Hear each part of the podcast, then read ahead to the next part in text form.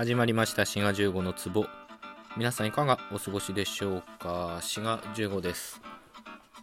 秋はね日本では行楽シーズンってことになってますよね。僕もね何年か前この時期日光に観光行ったのも言い出しますね。まあ、紅葉が綺麗だったんですけど。まああの時は日光の、まあ、と日光東照宮行ってで温泉のある宿を泊まってまあ、いろは坂もね登って下ってとかしてあと足尾銅山とかも行ったんだったかな。まあそんなこともあったなっていうふうにね思い出しますね、まあ、国内の旅行だと割と僕は温泉地を目指していくんですよね。その日光もそうだったしあるいは箱根とかねそういうとこも行ったりとかまあでも北関東行くことが多いですかね。って感じですね。あとはね国内はそんな感じなんですけど海外もまあ人並みには行ってる方だと思うんですよ。まあ旅行というかねまあそんな感じで。で今まで行ったとこだと、まあ、一つはアンコールワットはすごい良かったですね。アンコールワットはずっと行きたいと思ってたんですよ子供の時から。あのカンボジアにあるやつですけどだからすごい感動しましたねあれは。あとは行ったとこだとオーストラリアのウルルですね、まあ、昔はエアーズロックと言われてたもので今はもう登れなくなってるんですよね確かね。まあ、エアーズロックというかウルルも見て、まあ、自然の偉大さっていうかねそういうのも感じたっていうか感動しましたねまあ、そんな感じで海外だと割とそういう世界遺産を目指していくことが多いですかね。なので、あとはマチュピチュとピラミッドぐらい見られたらいいなって感じですけど、まあこれはね、気長に構えとこうかなと思いますね。いつ行けるようになるか分かりませんからね。まあそういう旅行とか行くとよく思うのはですね、まあ、旅行をしてる我々、旅行者にとってはですね、その現地というか観光地っていうのは非日常的な空間なんですよね当然。だからこそまあワクワクして楽しいわけですけどただその現地に住んでる人にとっては我々観光してる旅行者も含めて日常なんですよね。でそこで暮らして生活を営んでるわけですからね。で逆に言えば今自分が住んでるとことか生まれ育った地元とかそういうとこは我々に例にとっては日常だけど当然観光してくる人がいればそういう人たちにとっては非日常となるわけですよね。こういうことってまあ旅行に行かなくても感じる時は時々ありますよね。なんか夜電車乗っててで外に見える家の明かりとか見るとああ人がここで生活してんだなと思ったりとかあるいは旅行に行く飛行機の中から外眺めてで集落なんか見つけるとあこういうとこにも人が住んでるんだなとかね思ったりして。でそういうの見るとそういう人たちとは一生関わることがないんだなっていうふうにね、まあ、気づかされますよね。そして世界のほとんどはそういう関わり合いがない人でできてるということですよね。で逆に言えばこの私という存在も世界のほとんどの人々にとって関わり合いのない存在であるということですね。まあそういうことが旅行に行くと強くひどく感じられるというお話ですね。まあそういうおセンチな気持ち悪い話は置いといてですね、今週のお題トークが旅行の失敗談ってことなんですね。まあ失敗談つってもなまあ失敗はあったんでしょうけど、多分どっかで誰かが同じことを言ってるでしょうけど、失敗も含めて旅行みたいなとこがありますもんね。むしろ失敗があったからこそ、その旅行の思い出っていうのがね、より際立つっていうかね、まあいいスパイスになるってことはよくあることなので、僕が言うまでもなくね。まあいろいろあったとは思いますけど、そのタクシーでぼったくられるとか水が合わないとかね。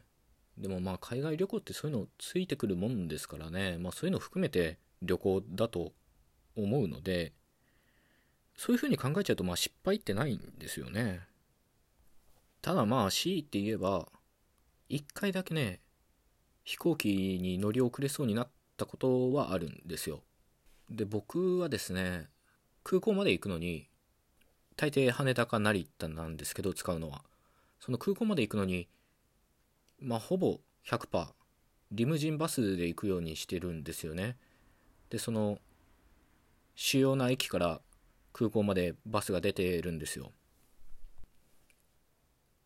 というのもですねまあ旅行行くのにそのスーツケースを持ってるわけですからそれ持ってなんか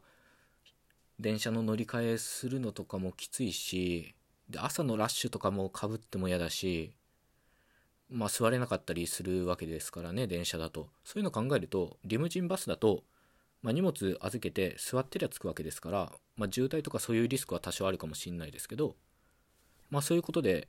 リムジンバスを使って空港までは行くようにしてるんですね。で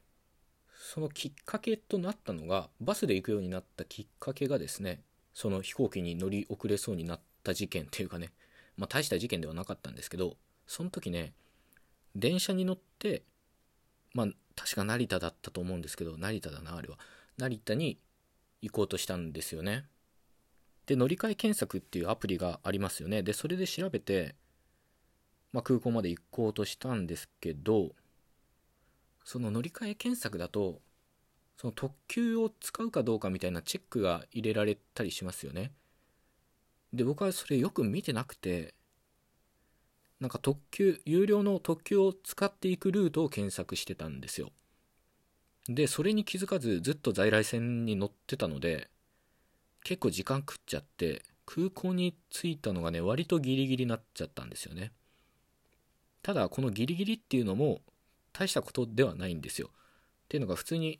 荷物のチェックインとかもできたしその空港で何々様みたいに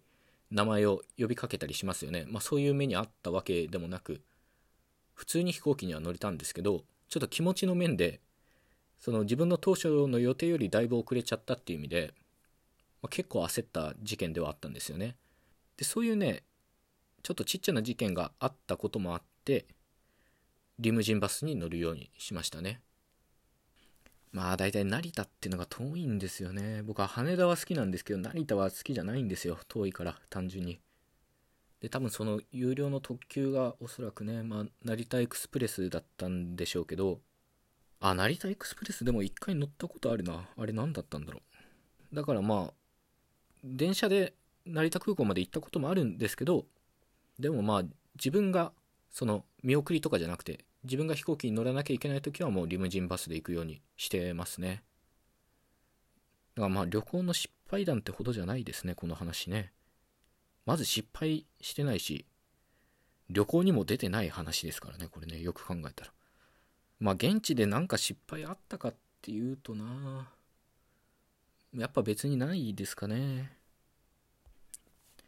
まあ、これは僕の失敗というよりは、うん、ちょっと話ずれますけど、やっぱりね、イギリスの料理っていうのはね、口に合わなかったですね。これは、あの、イギリスの食文化を否定するとかそういうのではなく、えー、僕自身の舌に合わなかったということですけど、まあ、よく言われますよね。そのイギリスの料理は美味しくないみたいなこと、まあ、そういうのも、まあ、知った上で言ったんですけどまあ口に合わなかったですね。味がしないんですよね。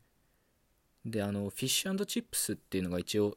まああれ伝統料理なのかな。まあありあるんですけど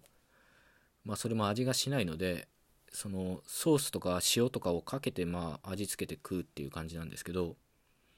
まああれが伝統料理なんだなと思うとね、まあ、ななんか悲しい気持ちになりましたね。僕は別にイギリス人ではないんですけど。でそのイギリスには割とね長期滞在、しなきゃいけなかったのでまあきつかったですね飯はねあの時は。だからインドカレーとかねタイ料理屋とか行ってましたね。あんまりイギリスの、まあ、イギリス料理屋っていうのが そんななかったのかもしんないけど。まあはっきり言ってあのまずかったですね。これ申し訳ないですけどね。僕は基本的に食べ物の好き嫌いっていうのはないんですけどまあイギリスの料理はまずいというふうにねあのはっきりあの言ってしまいますね。まあ美味しいとこ行けば美味しいのかもしんないしもちろんね地域によるとかあるんでしょうけどまあちょっとねそういうイメージであの帰国してしまいましたね。はい、えー、そういうわけであんまり失敗らしい失敗はありませんでしたけど、えー、今日のトークはこの辺でということでね、まあ、また旅行とか行きたいねっていうことですね。というわけで今回はここまでということで最後まで聞いていただいてありがとうございました。ではまた次回お会いしましょう。ごきげんよう。